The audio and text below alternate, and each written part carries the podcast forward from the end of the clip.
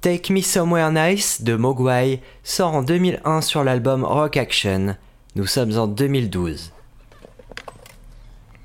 Enfin, quand je dis 2012, j'en suis plus tout à fait sûr. Mais si je ne sais vous dire exactement quand, je peux vous dire comment Take Me Somewhere Nice et moi nous sommes rencontrés. Si je situe la date où je l'ai entendu pour la première fois dans ces eaux-là, c'est parce que c'est un film qui me l'a fait découvrir.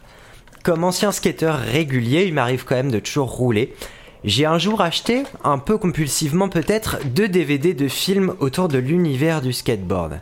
Ainsi, avec le Paranoid Park de Gus Van Sant, c'est What's Up Rockers, réalisé par Larry Clark et sorti en 2006, qui était vendu dans ce bundle. Et c'est sans aucun doute un de mes films favoris.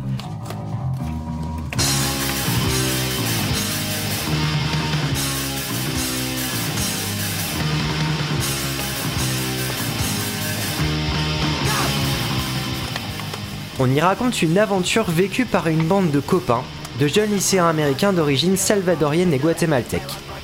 Habitants de quartiers reculés de Los Angeles, le skateboard et leur groupe de punk occupent leurs heures. Mais le jour où ils décideront d'aller skater les spots des beaux quartiers, le racisme, la violence et l'exclusion qu'ils connaissaient déjà s'exacerbent. Il va bien sûr de soi que je vous conseille ce film. L'adolescence est un thème cher à Larry Clark et sa démarche de casting pour WhatsApp Rockers brouille un peu les frontières entre réalité et fiction. Car même si l'histoire est écrite, les acteurs jouent en effet leur propre rôle, ce qui donne à certaines séquences des côtés presque documentaires. Je crois que cet élan réaliste explique mon amour de ce film. Même si je n'ai évidemment pas le même passé ni eu les mêmes difficultés que ces adolescents rencontrent, je me sens toujours concerné par ce film juste parce que le pacte implicite d'accepter son univers, la suspension consentie de l'incrédulité, est facilité par le ton de reportage du film. Les séquences sans dialogue, la musique diégétique, c'est-à-dire jouée ou émise par une source dans le film, et même carrément de l'interview des acteurs.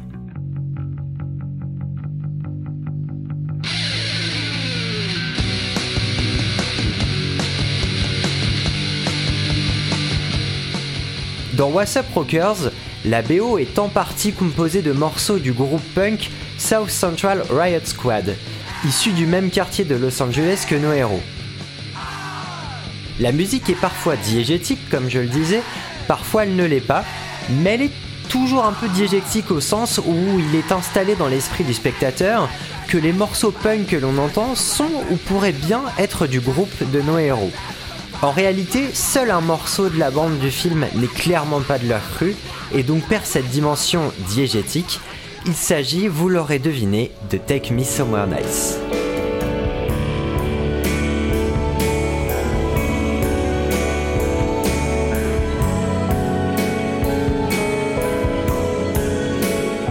J'écoutais déjà un peu Mogwai quand j'ai regardé ce film pour la première fois. Après tout, c'est un des groupes phares du post-rock où je retrouve beaucoup de choses qui me fascinent en musique. Le sens de la mélodie, la composition autour de la répétition d'un thème, la dynamique, la force de la musique instrumentale, pour ne citer que celle-ci. C'est une musique qui se prête en cela hyper bien à l'ajout dans une bande originale, voire à sa création, exercice auquel Mogwai se confrontera assez logiquement à de multiples reprises. Dès que je l'ai entendu pour la première fois, il était évident que le morceau que je découvrais alors était un morceau de Mogwai, même si on y entendait un petit peu de chant. Sans spoiler le film, Take Me Somewhere Nice survient à sa fin et en nappe, je ne vois pas d'autre mot. Dans un moment où nos jeunes skateurs sont épuisés à tout niveau et loin de chez eux, ils prennent la route pour retrouver leurs repères. Et le thème principal de guitare rentre alors.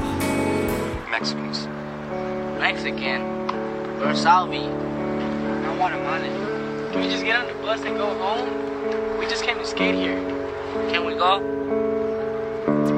Ce riff d'une grande simplicité qui, malgré le temps, me renverse toujours. Stuart Braithwaite, guitariste de Mogwai, aura toujours pour ses quelques notes désarmantes de justesse mon admiration profonde. Le film aidant, ce morceau véhicule chez moi de l'empathie et l'envie de serrer celui qui ne va pas bien dans mes bras, tout comme la basse et les cordes semblent venir couvrir ces ados exténués pour les réchauffer. En fond, une batterie discrète fait continuer la vie, mais elle reste à sa place.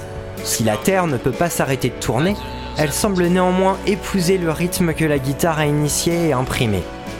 Quant aux paroles, elles évoquent pour moi l'angoisse de laisser ce qu'on connaît bien pour l'inconnu. Le titre sonnant comme une injonction dans laquelle je me retrouve très bien, moi et ma propre attitude face à mes choix. Emmène-moi quelque part. Je ne l'aurais pas fait moi-même, je ne l'aurais pas fait seul, mais avec toi, je n'en tirerai que du bon.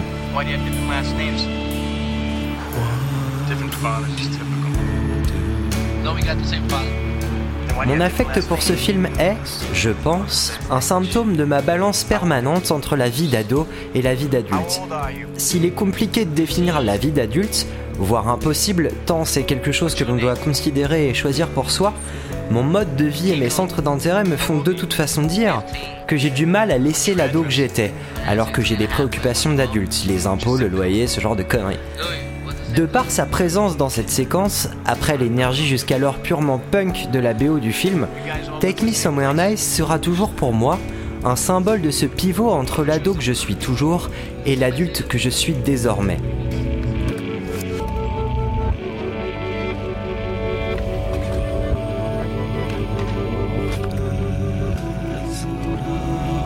Puisque Wassop Rockers illustre ainsi ce voyage tant physique et géographique que mental pour nos jeunes amis, il n'est pas illogique qu'il représente pour moi des époques et des césures plus ou moins simples à digérer et laisser.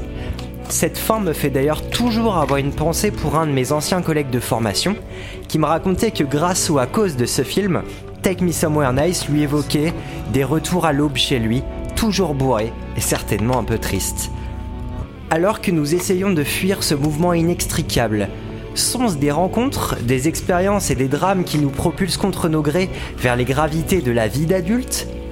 J'imagine qu'il s'agit surtout et simplement de celle de la vie, la vie tout court.